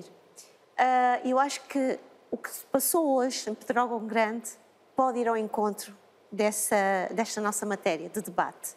Tem a ver com a produção de um conhecimento, um conhecimento partilhável, mas um conhecimento que tenha em si. Em Pedrógão, só para, para, vou tentar ajudar a orientar os nossos espectadores, além da, da, inauguração do mural em relação às vítimas dos incêndios, hoje foi curiosamente também anunciado que o 10 de junho do próximo ano será celebrado exatamente, nas localidades onde, onde, se perderam Obrigada mais vidas. Obrigada ouvi em, isso na última vez que pude ouvir um noticiário. O que é que eu quero dizer com isto e já vou à minha reflexão principal?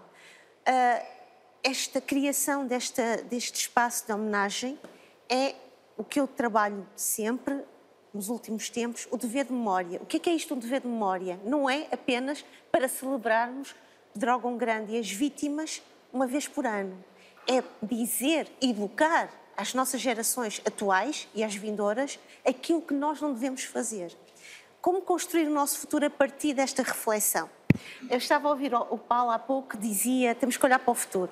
O nosso futuro faz-se a partir de uma consciência e clarividência do nosso percurso. É que tem quase 50 anos. Como dizia Marcelo Rebelo de Sousa, a semana passada, ao presidente senegalês Macky Sall, viver em democracia é difícil, muito mais do que na ditadura. E, portanto, pensar o nosso futuro... Num certo sentido, não é? Felizmente, o meu é bastante mais fácil. Futuro, uh, pensar o progresso não é a mesma coisa que pensar o desenvolvimento. Pensar o progresso económico, social, cultural, identitário, não é a mesma coisa que pensar o desenvolvimento económico, cultural, social, identitário. Não é a mesma coisa porque nós estamos a falar de muitos Portugal dentro do mesmo Portugal. Estamos a falar de um Portugal que está em cima da mesa e que o vemos todos os dias, mas também construir Portugal necessita de pensarmos, de construirmos ferramentas para irmos ao encontro daquele Portugal que está ao nosso lado, muitas vezes silencioso. Certo. Falo de quê? Falo, por exemplo, uma, da nossa sociedade cada vez mais envelhecida, que felizmente, há pouco havia alguém que falava aqui da imigração, imigração, tem rejuvenescido as nossas, a nossa sociedade, mas falo da solidão uh, geracional e nós temos visto esse problema. Falo também da importância de a produção de conhecimento e a produção de todos os tipos de conhecimento têm de ir ao encontro de algo que eu acho que é, é precioso: dignificar o trabalho. Como é que isto se faz? Pagar às pessoas minimamente ou de uma forma em que as pessoas se sintam respeitadas. E eu acho que o nosso país hum. não se sente respeitado nisso. Eu acho que o nosso governo e os últimos e os governos até ao momento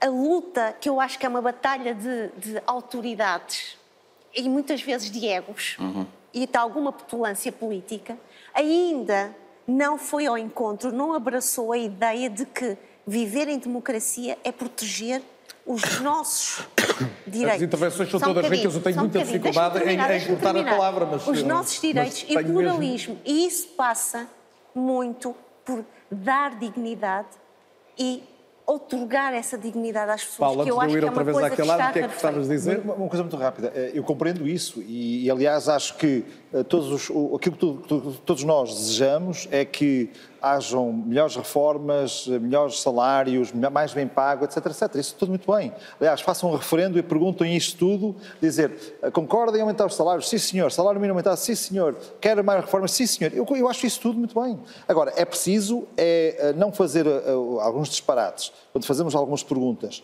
eh, como alguns referendos em que fazem só meia pergunta, como a que fizeram eh, sobre o referendo do Exit, do Brexit eh, da, da, da- UK, em que se pergunta, você quer sair? Mas não, não, não completou o resto da frase, ou o resto da pergunta, que é, sob consequência disto e disto e disto. Dizer só, se quer aumentar os salários, é preciso dizer, ok, como é que vamos fazer isto? O que é que estamos dispostos a fazer? O que é que eu estou disposto a fazer para que isso aconteça? Outra coisa muito importante é o seguinte: há bocadinho o, o, o, o engenheiro estava a falar sobre os, os traumas antigos e ainda vivemos muito sobre o Estado, muito Estado, etc. Foi isso que eu estava a compreender. A questão é: ah, ah, Portugal tem que perceber tal como os outros países, eh, e estamos a falar até países mais jovens, quando digo mais jovens, são países que na Europa pa- surgiram mais rapidamente nos últimos 30 anos, de- de- desde, desde a cortina de ferro que caiu, que já nos ultrapassaram em alguns casos, tenho aqui alguns números. O que acontece aqui é, o, que é que aconteceu com isto tudo? É preciso compreender que eu, nós, como iniciativa, voltando a falar a questão, nós precisamos ter uma, uma palavra de chave que se chama, neste caso, não só sustentabilidade, mas escalabilidade. Ou seja, um país que tem que suportar tudo e todos não é escalável. É impossível. Ora, quer mais paga, quer não sei quantos paga, eh, Mas eh, escalabilidade, nacionaliza. pensar é- ao nível das empresas. Não, não, do ponto de vista da economia. Agora, o Estado tem que ter as suas competências reguladoras, porque eu quero ir a um restaurante e quero garantir que a comida que lá está é adequada, eu quero saber que o meu professor é bem formado, eu quero saber que o médico que me vai operar está certificado e que os medicamentos que me foram fornecidos, na, na- tudo isso é o que eu pretendo. Agora, o que é que eu, eu pretendo que o Estado empregue cada vez mais e mais pessoas? Sinceramente, isto é a minha opinião muito pessoal, perdoe-me, não. Eu quero que o Estado, na sua educação, incentive desde a pré-escola, desde o berçário, investe, se empreendedor, avança para a frente, tu vais conseguir e, e- e acreditar positivamente. Isto dava Com início isso a outro debate, mas eu tenho que permitir só a réplica da Sheila aqui antes de ouvir o Não, Paulo, já não tem mais tempo. Sheila agora e tem que ser rápido. que isto que o Paulo está a dizer é, é muito.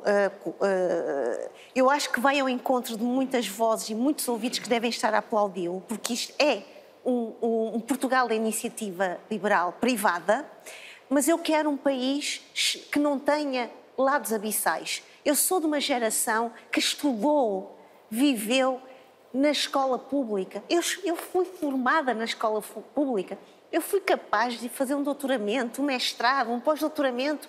Eu não quero um país que eu veja as pessoas a fugirem para o privado. Eu quero um país inclusivo. Eu quero um país que, fo- que seja democrático no sentido em que a sua democracia não seja fraudulenta. Eu concordo Deixe-me, contigo. deixe-me, eu não quero um país que a sua democracia seja, fraudulenta. Eu não quero um país que viva ah, como se fosse um nenúfar. Isto é, por cima parece uma flor muito bonita e por baixo é tudo muito eu adorava deixá-los continuar o diálogo, mas eu quero ouvir E mais aquilo- opiniões, peço eu acho desculpa. que era preciso- São duas visões de país, mas neste caso que é possível terem diálogo. Portanto, eu acho que este é um, este é um, bom, é um bom exemplo de que eh, vale a pena criar espaço onde as pessoas podem ter opiniões mesmo completamente diferentes. Mas, Susana, hum, quais as, as desigualdades que mais nos devem preocupar? As socioeconómicas, agora aqui evidenciadas, as que têm a ver com, com as minorias, as que têm a ver com as desigualdades eh, territoriais, que no país são significativas. Eh, Ainda não falamos, se calhar, tanto disso co- como é justo falar. Nós somos ainda um país, há pouco o Rui Catarino, o presidente do Teatro Nacional Dona Maria, falava de um país que no litoral é uma coisa, no interior é outra. O retrato de rabo de peixe é de um outro país, não é? De facto, procurar a coesão é também um desígnio. Sim, eu estava a ouvir a Sheila e o Pedro e, e a propósito do que eles há pouco disseram, eu estava a pensar que eh, eu, eu própria sou um exemplo uh, da, história, da, história, do país e eu tenho usado isso no meu trabalho porque, porque, realmente acredito que a narrativa individual tem essa capacidade de nos fazer olhar para, para qual é que é a nossa narrativa coletiva. E uh, Uh, este meu último livro, como eu há pouco disse, chama-se Lances Pretos, Chapéus de Palha, Brincos de Ouro e parte do, das Mulheres Meu País, da Maria Lamas, para, para, fazer uma nova viagem no país. E eu tento, através desse, desse documento que a Maria Lamas nos deixou, em que ela, de facto, percorreu o país inteiro para descrever as condições de vida das mulheres portuguesas no final dos anos 40, uh, ah, parte também um bocadinho para redescobrir a minha história pessoal, uh, a história de, de, das minhas avós, porque a Maria Lamas fala muito dessa geração de mulheres, é? as mulheres que foram as nossas mães eh, e que foram as nossas avós e cujas histórias nunca foram bem contadas.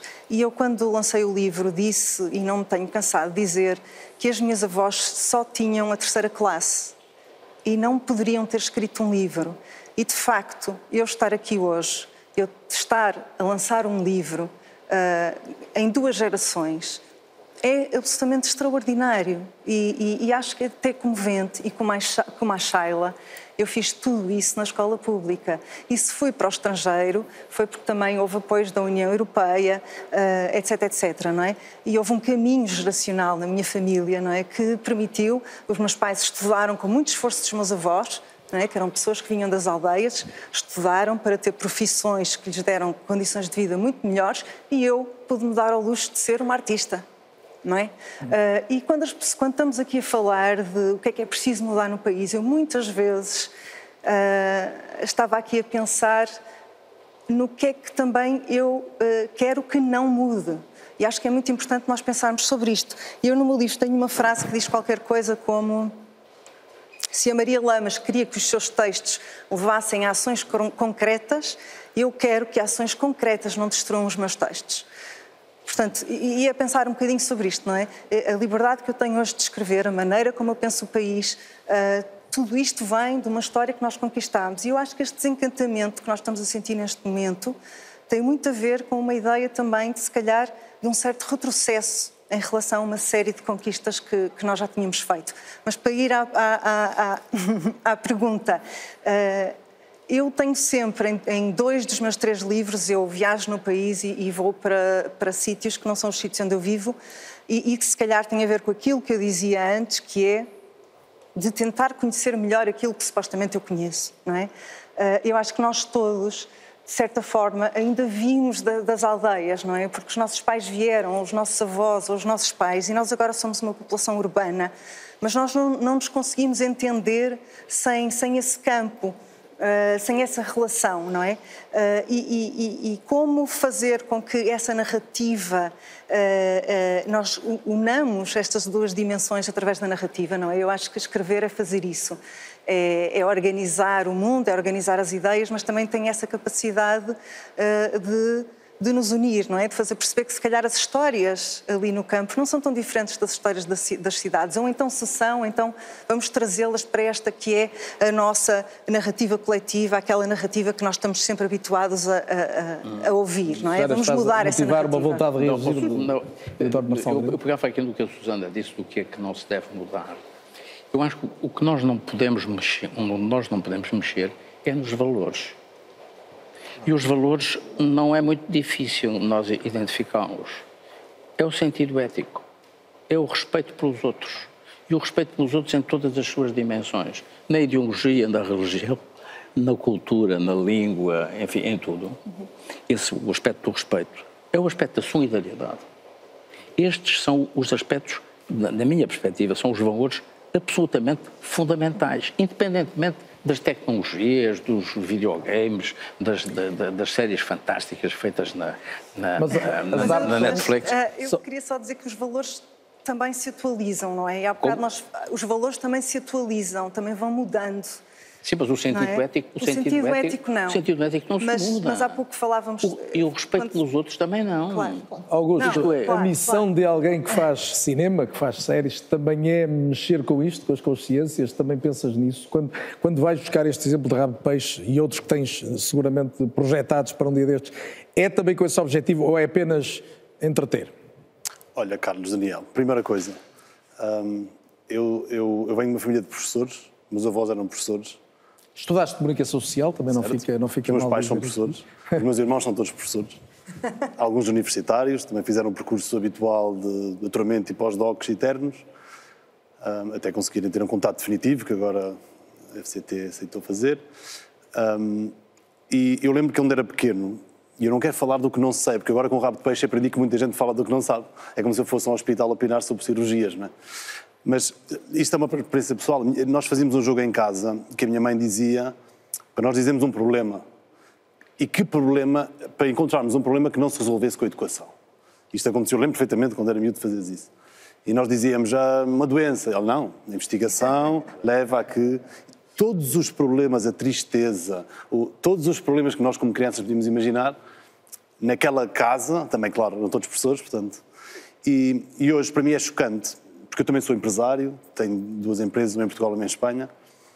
Ahm, a diferença que há ahm, no- na retribuição ahm, para, para alguém que faz um trabalho tão mais importante que aquele que eu faço, que é estar com crianças o dia todo e que vão definir o futuro. E eu, eu estava a ouvir antes como espectador, tipo, eu adorava estar em casa a ouvi-los a eles, porque eu estou 200% de acordo com o que vocês disseram. Ahm, é- é- é- é- o- a ideia de um governo curto, a curto prazo, portanto, é igual o que é que faz, porque realmente ninguém sabe se vai resultar ou não, ninguém, ninguém se importa realmente, é, é- é um problema estrutural. Os professores em Portugal, hum, e eu digo isto porque eu sou realizador, realizador hoje, é porque os teus colegas na Universidade do Minho hum, e outros hum, que eu encontrei me apoiaram naquela eh, extra mile, desculpem usar para inglês, que, que não tinham que dar, mas deram, desde muito novo. E o que eu vejo hoje, eh, o meu irmão, como trabalha com os alunos, hum, a minha mãe é extra, sempre extra, os horários e o que são pagos. E é essa a diferença que faz, mas isso, isso esgota-se, não é? Chega uma altura que se esgota e, e- e, de facto, um apoio à educação, hum, que, eu, que eu acho que é um investimento na educação, hum, talvez mudasse o país no futuro, porque é- poder estudar numa universidade como nós estivemos, uh, pública, e numa onde tu tens professores muito bem formados, uh, os- os- são quase gratuitas comparado com o resto do mundo, não é? Uh, é um privilégio incrível. Talvez a diferença é ter a confiança, que isso é uma sorte da casa de onde vens, não é? De fazer a pergunta no fim da aula e dizer, olha, não percebi uma coisa, ou recomenda-me algum livro, ou o que é que eu posso fazer mais. E isso nem toda a gente tem, por isso é que eu acho que nós não partimos todos do mesmo ponto. Um, porque se calhar há um aluno que até tem ideias interessantes e vontade e sonhos, mas tem, está retraído porque falta confiança, porque a educação em casa, porque a família não era tão feliz, porque os pais não tinham um salário adequado, um, etc. E só para acabar rapidamente, nas, nas minhas empresas, a primeira que tive foi em Espanha, quando vim para Portugal, aprendi uma coisa que nunca tinha visto nos empresários espanhóis, que é a empatia. Os discursos de repartição de lucros em Espanha, e lá está, era uma empresa, não estou a falar em Espanha em geral, eram nos sócios, e encontrei na minha produtora em Portugal que os meus sócios diziam: não, não, primeiro às pessoas que trabalham aqui, porque eles os estão aqui todos os dias a trabalhar que precisam. E depois, se houver, então os sócios podem também receber alguma coisa. E esse valor da empatia, do vizinho que precisa, do colega de trabalho que precisa de uma mão, acho que esse valor é o que faz de nós, portugueses, um povo muito especial comparado com o resto do mundo onde já tive. Usando o palavrão, uma vantagem competitiva. É uma vantagem competitiva. Augusto, mas deixe-me deixe dizer-lhe o seguinte. Tem que ser muito rápido, porque o meu tempo... Vou ser rapidíssimo. Relativamente à educação, basta, basta dar dois valores para a gente perceber a diferença entre o que isto era há 50 anos e o que é agora. Em 1978, o país tinha 2.600 doutorados. Hoje em dia, o país produz 3 mil doutorados por ano. Quer dizer, estamos a falar de um país completamente diferente. Estamos a falar, eu diria, de outro país. Agora, nós temos, o Pedro referiu isso, e bem, nós temos um gap de atraso muito significativo. Há décadas. E aí nós ainda não fomos capazes de distinguir o essencial do acessório. Muito bem, não tenho mesmo mais tempo. Pedro Magalhães também me fez sinal. O que é que estavas a dizer? Eu queria eh, reforçar uma coisa que disse, mas ao mesmo tempo fazer um comentário sobre a conversa que tivemos aqui. Eh, Não há nenhuma sociedade livre onde as pessoas estejam de acordo sobre tudo. Eh, E, portanto, um, felizmente. E, portanto, uma das coisas quase milagrosas da democracia é de permitir que nós tenhamos posições, opiniões, interesses diferentes e que isso seja resolvido, em vez de andarmos aos tiros nas ruas, que seja resolvido no debate, no diálogo, nas urnas, em última análise. Portanto, há coisas sobre as quais vai haver sempre discordância. Agora, ao mesmo tempo, há algumas discordâncias que parecem um bocadinho artificiais. Quer dizer, eu dou, dou o exemplo. Uh, a Sheila dizia, é preciso que uh, as pessoas sejam uh, retribuídas de forma justa e digna nos seus empregos. Mas, obviamente, isso só pode acontecer se houver produtividade. Isso só pode acontecer se as empresas produzirem riqueza. Nós queremos que haja, eu digo nós porque é a minha posição, mas também sei que é a posição da maioria dos portugueses, queremos que haja redistribuição, queremos que haja diminuição da desigualdade, queremos que as pessoas que partem de pontos diferentes na maratona, Se que as suas oportunidades... em algum ponto do caminho. Mas para isso acontecer é preciso produzir riqueza, senão não há nada para redistribuir. É, claro. Não é? E, portanto, muitas vezes há muitas coisas sobre as quais nós vamos discordar, mas pegando um bocadinho no que dizia o Eduardo, a, a democracia também é feita de consensos. Quer dizer, todos nós aqui, e quem tem empresas e quem não tem, quer um sistema judicial que funcione. Uh, independentemente da sua posição, nós queremos uma escola pública que funcione, porque é uma escola pública que, ao mesmo tempo, vai capacitar as pessoas e, e, ao mesmo tempo também vai reduzir desigualdades, vai servir como mecanismo de mobilidade social. Portanto, é, é o essencial o acessório, é o espaço da discordância inevitável eu, tempo, e do consenso que Ficávamos aqui mais meia hora à conversa. Mais do que consensos, é preciso negociar. Claro. É preciso negociar porque a posição do Pedro pode ser diferente da minha. Claro. Nós podemos, mas sem negociação nós, não se chega nós, ao consenso. Nós, pode não haver um consenso Sheila, entre 15 nós, segundos. Mas é encontrar... 15 segundos, peço desculpa. 15, 15 segundos dizer o seguinte. Eu hoje, quando vinha na, na viagem, ouvi uma música cantada pelo Sérgio Godinho, uh, escrita pelo nosso querido José Mário Branco, Mariana Pais, 21 anos. E ela dizia, uh, tenho sonhos de pão de trigo e tenho sonhos de pão de ló. E eu espero que as nossas próximas gerações consigam perceber a diferença entre o pão de trigo e o pão de ló. E até porque e há sonhos que se vão concretizando, alguns foram trazendo aqui. De uma aqui, forma o, historicamente sublinho, contextualizada. O sonho concretizado pelo Augusto ter uma série de grande sucesso, até porque acho que é justo esta referência, ainda não a tinha feito, nenhum de nós fez. A RTP teve uma, um papel importante nesta indústria que felizmente hoje cresce. Este projeto não ligado diretamente a esta casa, mas acho que é justo dizer que a televisão pública teve um papel decisivo para que a indústria das séries em Portugal hoje seja algo que, que cresceu e que dá resultados como esse e, e, e desejar que aquilo que já te vi uh, manifestar como, como vontade, uh, que seja o, o fim do divórcio entre o público e o audiovisual, possa começar precisamente no sucesso do, do Rabo de Peixes. Era muito importante, porque o público é a essência do, do, trabalho de qualquer artista, de alguém que, que está, e, e, já agora dos empresários também, e, e desde logo de todos os que querem concorrer para um país melhor. Foi disso que falamos ao longo desta noite. Agradeço muito a presença de todos. O tempo voou literalmente. Também confesso que não esperava outra coisa. Eu vou não a voar, mas avançar depressa ao encontro da Garota Não, que é outra das convidadas deste É ou É que vai fechar este programa. Vou, pois, deslocar-me para o exterior. Deixando este agradecimento eh, reforçado aos meus convidados desta noite aqui em Torres Vedras onde estivemos a debater o país somos, que somos e, sobretudo, o que poderemos ser. Disse-o na abertura, sublinho agora, garota não, intérprete de muito deste país que uns quantos anseiam ver concretizado. E junto-me aqui aos músicos, penso que vou ocupar um lugar no meio, vou tentar não passar pela frente, que nunca é muito delicado, e perguntar à garota não, desde logo, hum, se sente esta responsabilidade de ser uma voz que interpreta um país, uma geração, um sentimento?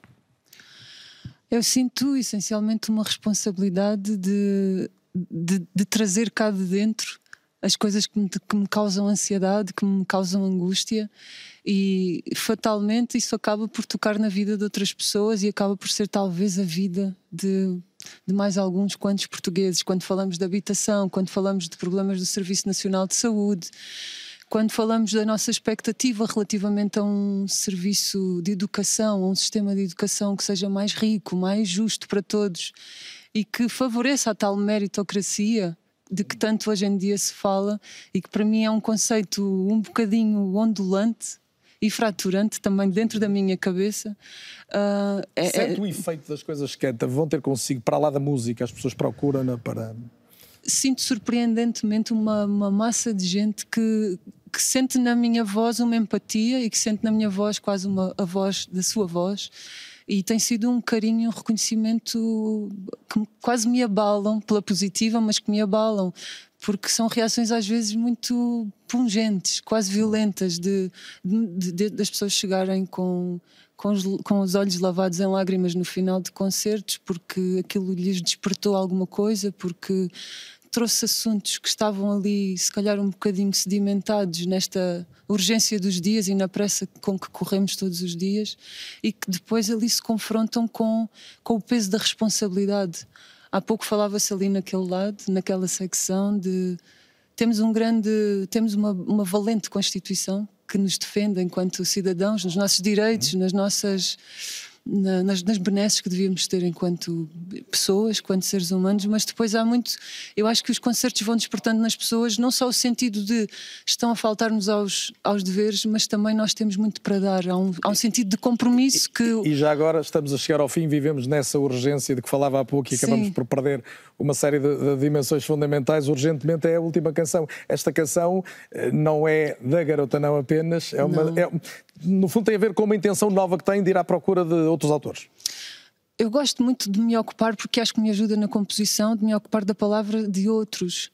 E o Eugênio de Andrade, como tantos outros poetas que nós temos, uh, trazem uma voz tão doce e tão, uh, tão sábia sobre os nossos dias e um dia estava a ler Eugênio de Andrade e achei que este poema, que já conhecia de outras vidas, era tão lindo que merecia que eu pelo menos tentasse dar-lhe uma voz. E foi numa destas noites assim, mais de solidão que vivo, em que, que, essa, em, que esse em... musicar aconteceu. E vamos ouvi-lo para acabar hoje o programa. Hum. Acho que será uma, uma bela forma de terminarmos também com um sinal de esperança. Garota, não, obrigado. Muito obrigado pela presença. É ou não é termina aqui e dificilmente poderia terminar melhor. Boa noite, até para a semana.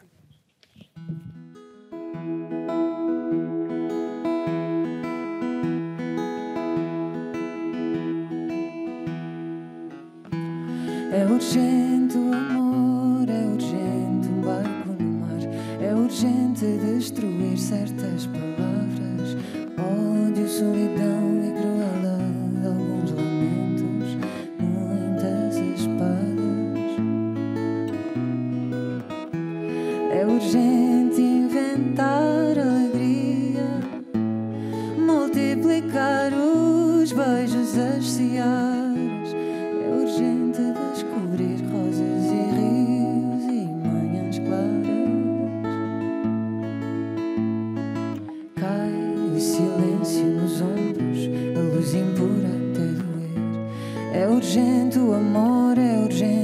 Permanecer. Cai o silêncio nos ombros,